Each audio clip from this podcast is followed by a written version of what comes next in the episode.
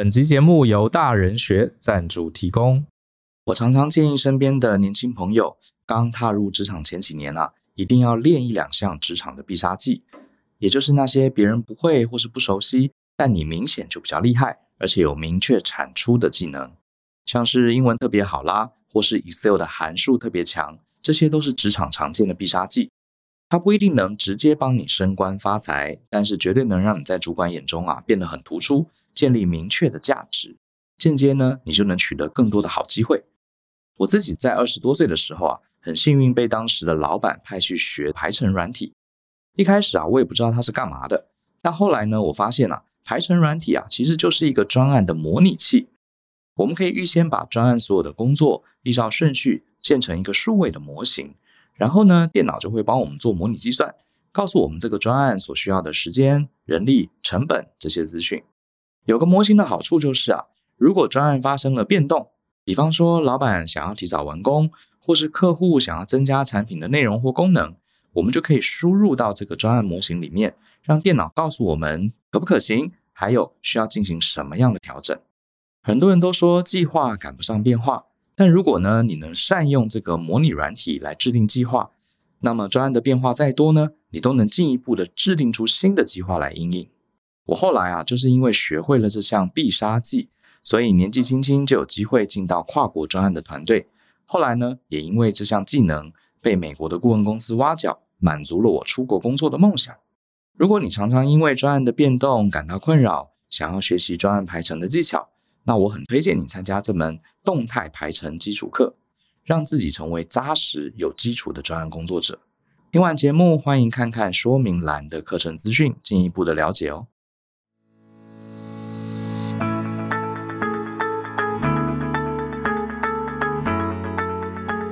欢迎收听大人的 Small Talk，这是大人学的 Podcast 节目，我是 Joe 张国洋。大人学是个分享成为成熟大人必备学问的知识平台。我们长期分享职业发展、人际沟通、个人成长、商业管理以及两性关系等等的人生议题。那欢迎大家可以多多关注。那如果呢，你有任何想要找我们讨论或提问的，都欢迎大家可以写信到 podcast at ftpn 点 com 点 tw 这个信箱。那如果呢，你的问题是我们在十五到三十分钟之内可以充分探讨完毕的，而且呢，你不怕被我骂。就有机会被我们选中来放在节目之中。那另外有一些很简单的几句话可以解答的问题，或者是值得大家讨论的问题，我会用文字在我脸书或者 Twitter 上面回答。所以呢，也欢迎大家追踪我这两个账号。那我今天选到的一封信啊，它署名叫做茶叶。那我呢，一样把茶叶的信念给大家听。茶叶写说：“Joe and Brian，你们好，我是茶叶。”那自从今年六月开始参与大人学的课程之后，就成了 Podcast 的忠实听众。你们每集录制的节目都让我受益良多，先在此谢谢两位。那事情是这样，我是一名实验室的技术人员。那公司啊，由于扩厂，需要撤离目前的所在地。那老板呢，另寻了 A 地，进行了新厂的建置。那同时呢，也因为接案的需求。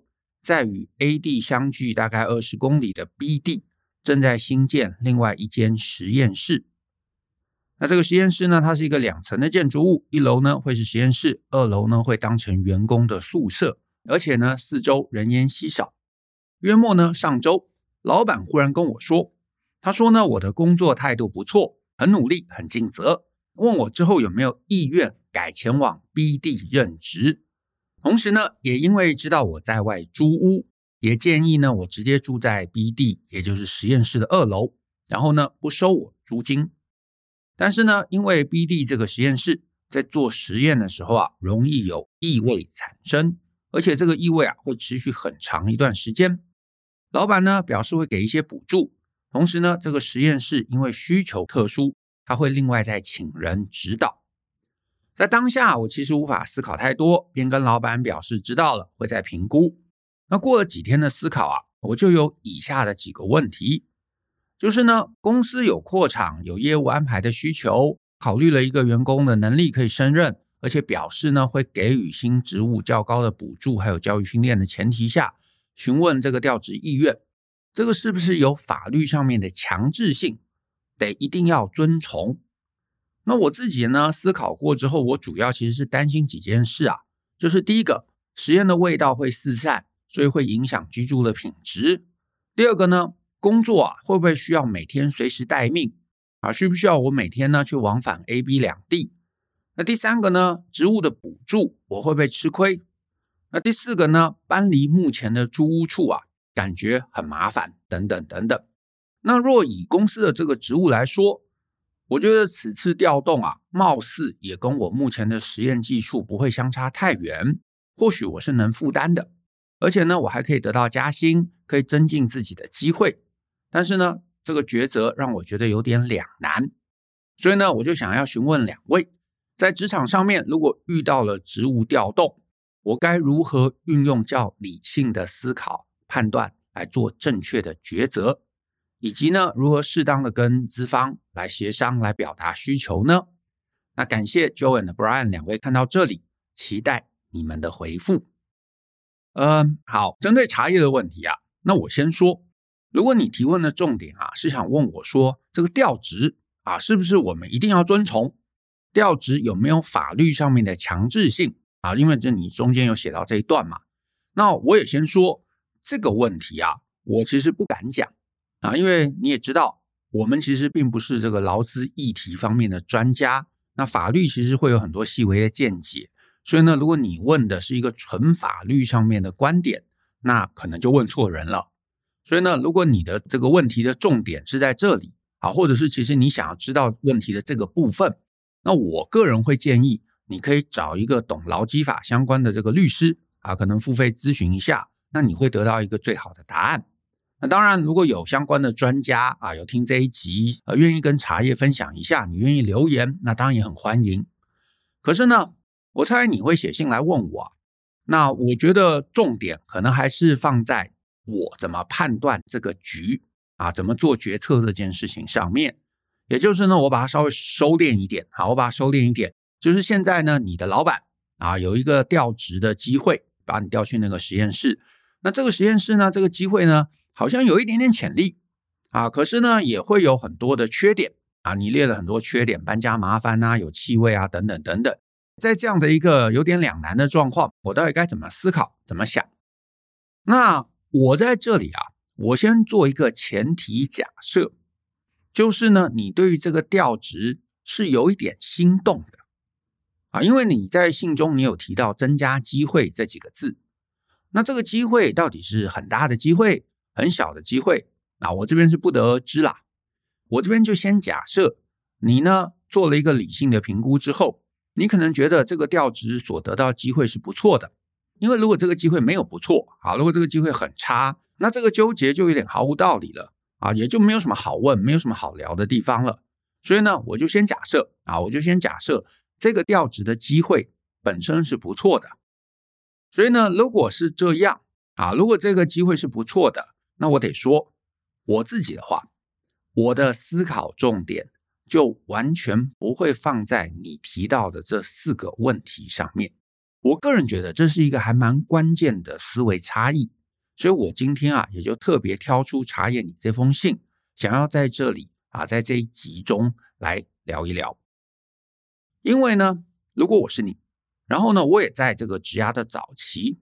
啊，也就是一个可能基础的这个实验人员啊，一个基础的工程师啊，类似这样的一个角色。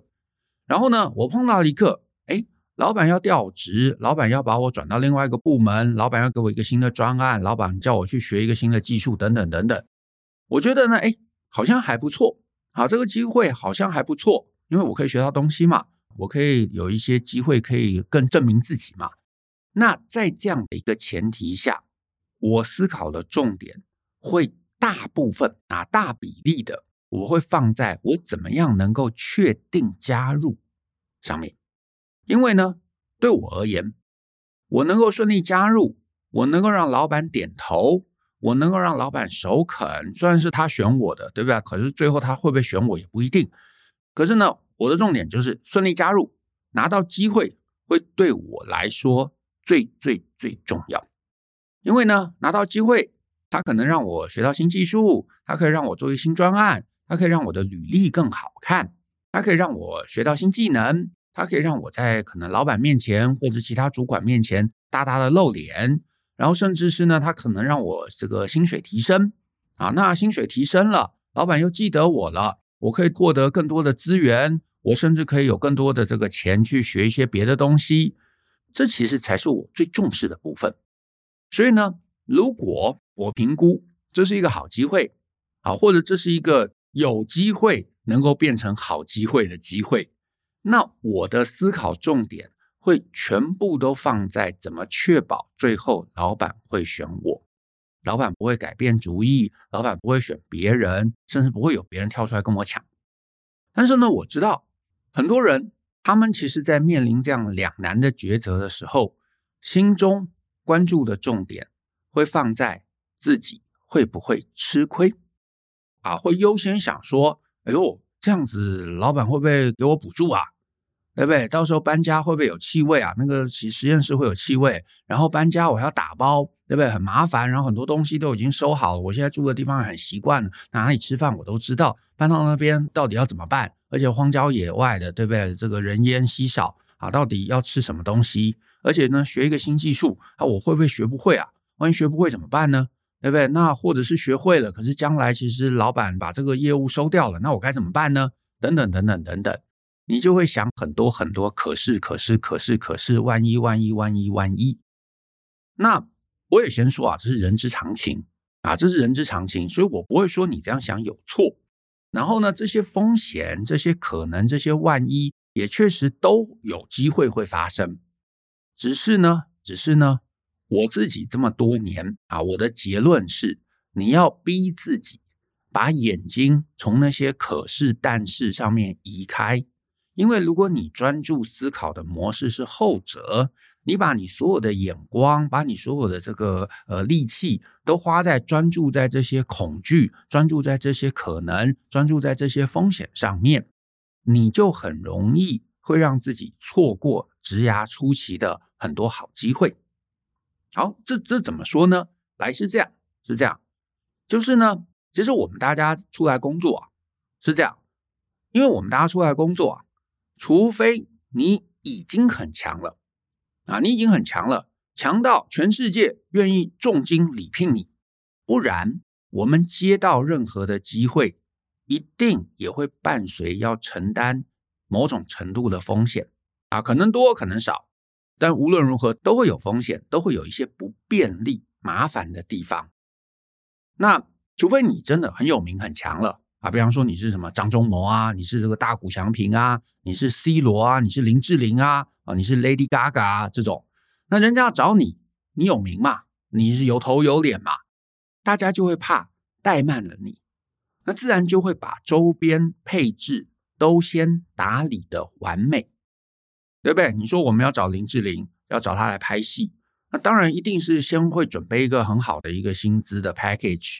对不对？然后帮她可能安排高档的这个饭店套房，然后呢，出入会有这个司机啊，会有豪华的轿车来载她，然后呢，拍片的现场可能还有专门的这个厨师来处理这个饮食，还有保姆啊，甚至好几个保姆保镖跟进跟出，然后也会有这个替身啊，让他避开任何有一丝丝危险的这个镜头。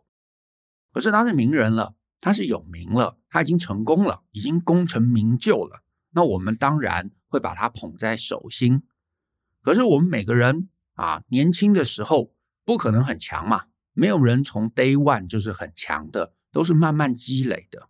那当然还有一个可能性啊，就是你家世背景很好啊，你是富二代，你是富三代，那别人当然也会把你捧在手心。否则呢，像我们这种啊，正常的这个中产家庭出身的啊，甚至可能父母连中产都不是的，那我们一定。每个人都是从默默无名来开始冒出头，可是呢，我们要冒出头，我们总要先抓稳几个机会。有时候一个机会都不够哦，要抓稳几个机会，抓稳了，我们才有积累，有积累，有技术，有能力，有名号，那我们才会慢慢慢慢被别人看中，别人才会帮我们去把那些风险都切掉，对不对？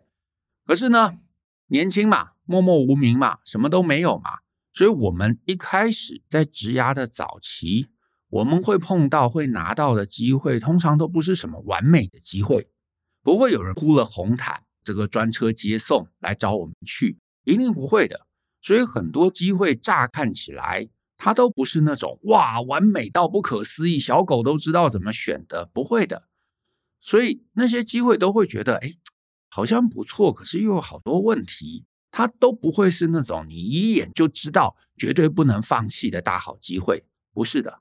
我们年轻时候会碰到那种绝对零风险，绝对就是好机会，哇，一次这个 show hand 的，那通常是诈骗，对不对？通常其实反而是诈骗，反而都不是真的好机会。就算有几个你觉得哇，毫无疑惑，我要 all in 的这种好机会，那别人也会发现。你周围跟你同等级的竞争者，其实反而还会来抢。那你年资浅，你又没有什么背景，你搞不好还抢不到。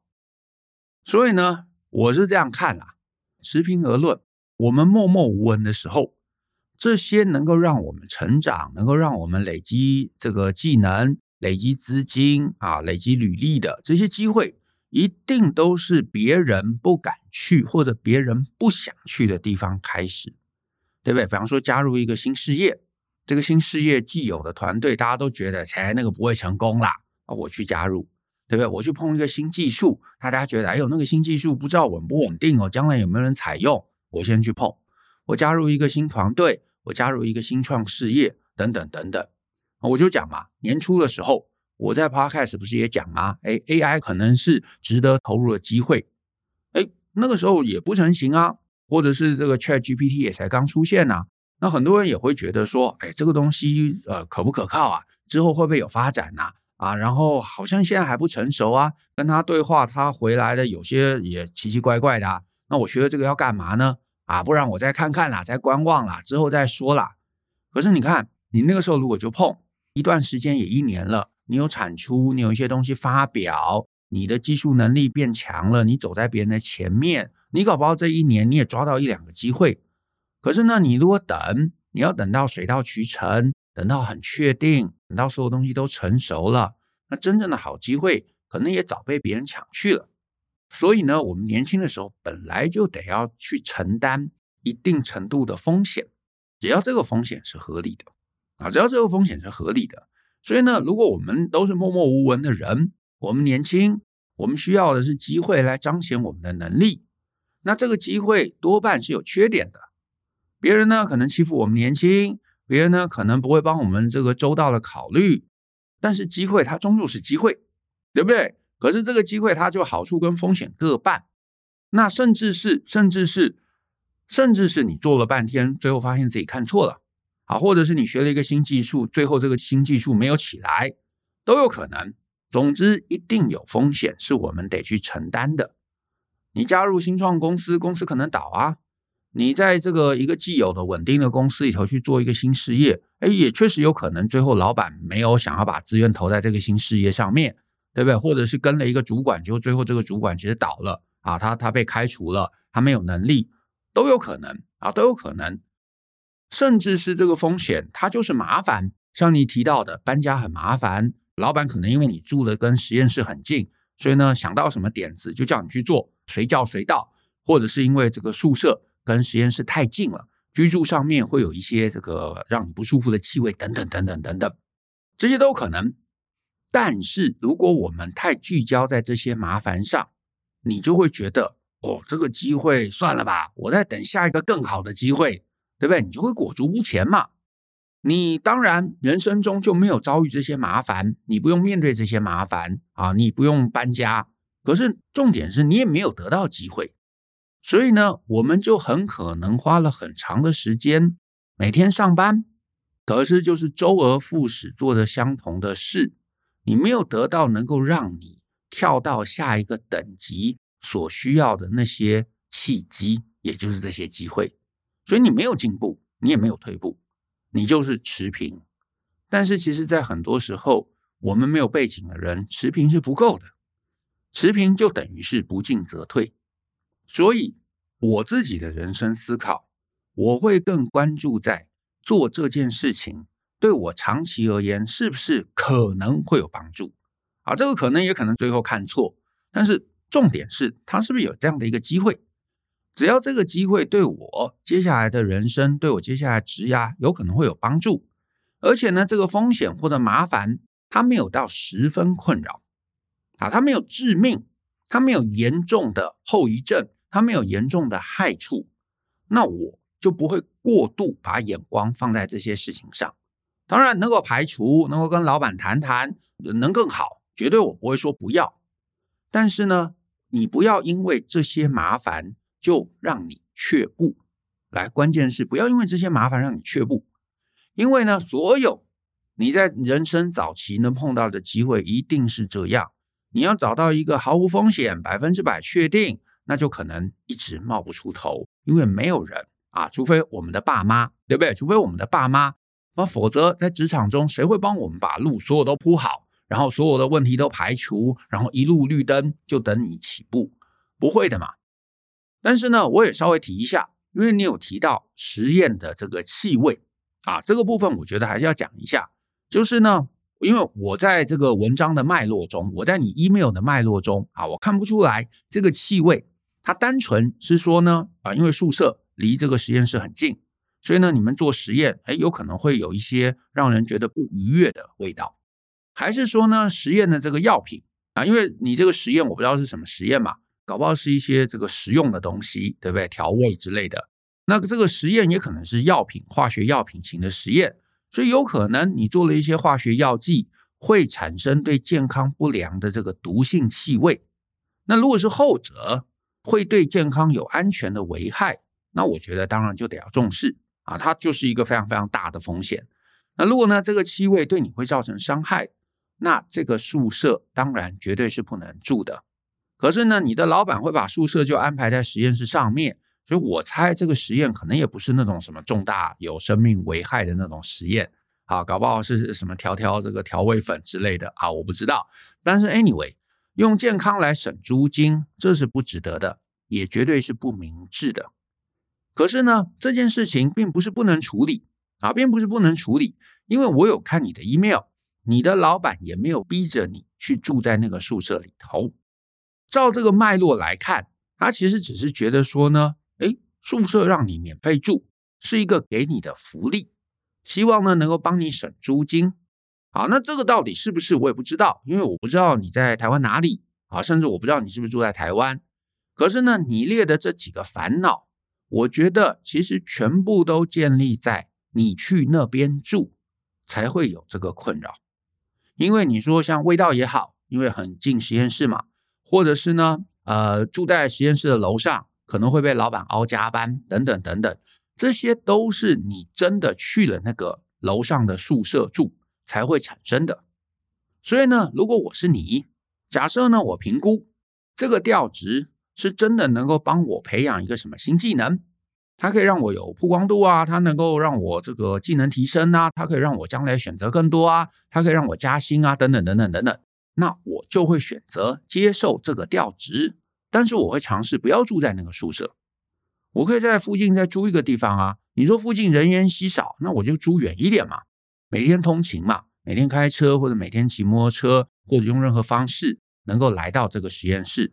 我觉得这个部分的问题应该还是有办法可以处理。除非你们真的是做什么核能的测试啊，要完全完全远离人烟，否则你附近找个地方租个房子，那这样就能大幅度的降低风险。可是我又能够同时保留调职的好处。当然，调职要搬家，这肯定还是会麻烦的啊，我还是要打包，我还是要花钱雇人，对不对？然后额外租屋肯定也会需要花钱。可是你只要住的稍微离这个实验室有点距离，那我相信这个气味的问题肯定就躲掉了。然后呢，再加上你住的地方如果远离了实验室，那你当然下班就回家嘛，啊，也就没有什么随时要待命的问题了。那你这样想想，你现在这个思考问题是不是就比较单纯了？因为有些东西是可以以这个方式去排除的嘛。这些都排除掉了，我觉得就只有一句话了：调职做的这个新事情。到底对你接下来的职涯是不是一个机会？是或不是？你只要把这个想通透了，其实要不要接受也就非常简单了，不是吗？好，那你可能会说，哎，可是就万一我想了之后，我发现这其实也不是什么特别的机会啊，就是可以学一两个技能啊，可是这个技能也没有这么了不起，所以呢，我就还可以。那我可以去，可是也没有非值得去不可。那这个时候我该怎么办呢？那我的答案是啊，如果这个机会对你而言是一个完全可有可无的机会，比较是老板更依赖你，比较是老板更需要你去，那我就会觉得那就都没差，因为表示你做什么选择，你去或者不去，其实你的人生都没有什么重大影响。好，我的意思是说，如果你喜欢你的老板，你想要玩玩新技术，你对这个新的实验室有兴趣啊，那你就去。你想配合你就配合，这绝对是没有问题的。或者是呢，你觉得哎调职很远，这样子很吃亏，老板给我的这个加薪我觉得不划算。然后呢，去那边啊，这个实验室有气味的，好，我不喜欢那个气味，那你就跟老板谈判一下。你可以跟老板讲说，你是愿意调职的，可是你可能希望多得到一些补贴。或者希望他能够去改善这个居住环境，或者是希望他可以补贴你在外租屋，或者是补贴搬家等等等等。那这些，哎，你有谈到你就去；那这些没有，你就不要去。那你说老板生气了，要开除你啊？如果这个工作这个机会对你而言真的都没差，那大不了就离职嘛。甚至老板很不讲理，他骂你啊，他批评你，他羞辱你，你自己离开也可以。那我的想法很简单呐。就是你在工作上面，你在职场上面，就是要保持自己随时有选择的权利。那我觉得这个就是最关键的一件事。那总之呢，如果这个机会根本也不是机会的状况下，那我觉得这一题其实也就没什么好多说了，因为就是怎么样都可以，去也可以，不去也可以，离职也可以，什么都可以。这个问题就有点跟啊，晚上我们到底要吃肯德基还是要吃麦当劳，我觉得是一样的。你开心其实就好。所以呢，你如果这不是机会，你纯粹就问问自己：去我开心吗？啊，不去我开心吗？啊，哪一个你觉得开心，那你就去选。那我觉得就会比较简单，因为那毕竟就是一个对你长期人生没什么影响的调职，它只是你人生的一个小插曲。我觉得怎么样都没差啊。当然，开心不开心，我觉得还有一个前提啦，就是你有没有办法离开这里。因为有些人他随时可以离职。他的技能其实是在这个市场上面大家都需要的，所以呢，碰到了这个老板要我调职，可是我不想去，那我可以离开，因为别的地方还会找我，而且薪水差不多，所以我在这做在那做其实是没有差的。可是呢，如果你评估，哎，老板如果非要我去，我其实不能离职，因为我现在这个技能，我其实去了别的地方，没有人会要我，甚至我的技能很差，老板是破格录用我的，那我觉得问题。也不在于他是不是强制要你去，而是你为什么花了那么长的时间把自己混到一个别无选择的境地。所以这里其实我的关键都不会放在老板在想什么，而是我手上到底有什么牌。好，所以呢，这个我觉得还蛮重要的，甚至我建议你今天的 podcast 可以多听两次。我希望你把这个概念听懂。好，我真心希望你把这个概念听懂。职场上面，我就是争取。能够提升自己的机会，以及去增加自己在面临选择上面的一个弹性跟灵活度。所以呢，这一题你就专注想，机会是不是机会，以及日后碰到所有选择难题的时候，都把专注力放在机会是不是机会这一题上。那我就会觉得你会更快、更容易知道自己该怎么做。所以呢，以上是我面临你这个处境的时候。我的思考途径。那如果呢，你有听懂，你能够做正确的一个思考推演，正确的判断，那我相信你就会能做出对你最好的选择了。那我们今天的节目就到这边。那我谢谢大家的收听。那如果你喜欢我们的节目，欢迎分享给亲朋好友，尤其欢迎大家可以留言给我们一些鼓励。那我们一起相信思考，勇于改变，一起来学习成为成熟大人的各类学问吧。那我们下次见喽，拜拜。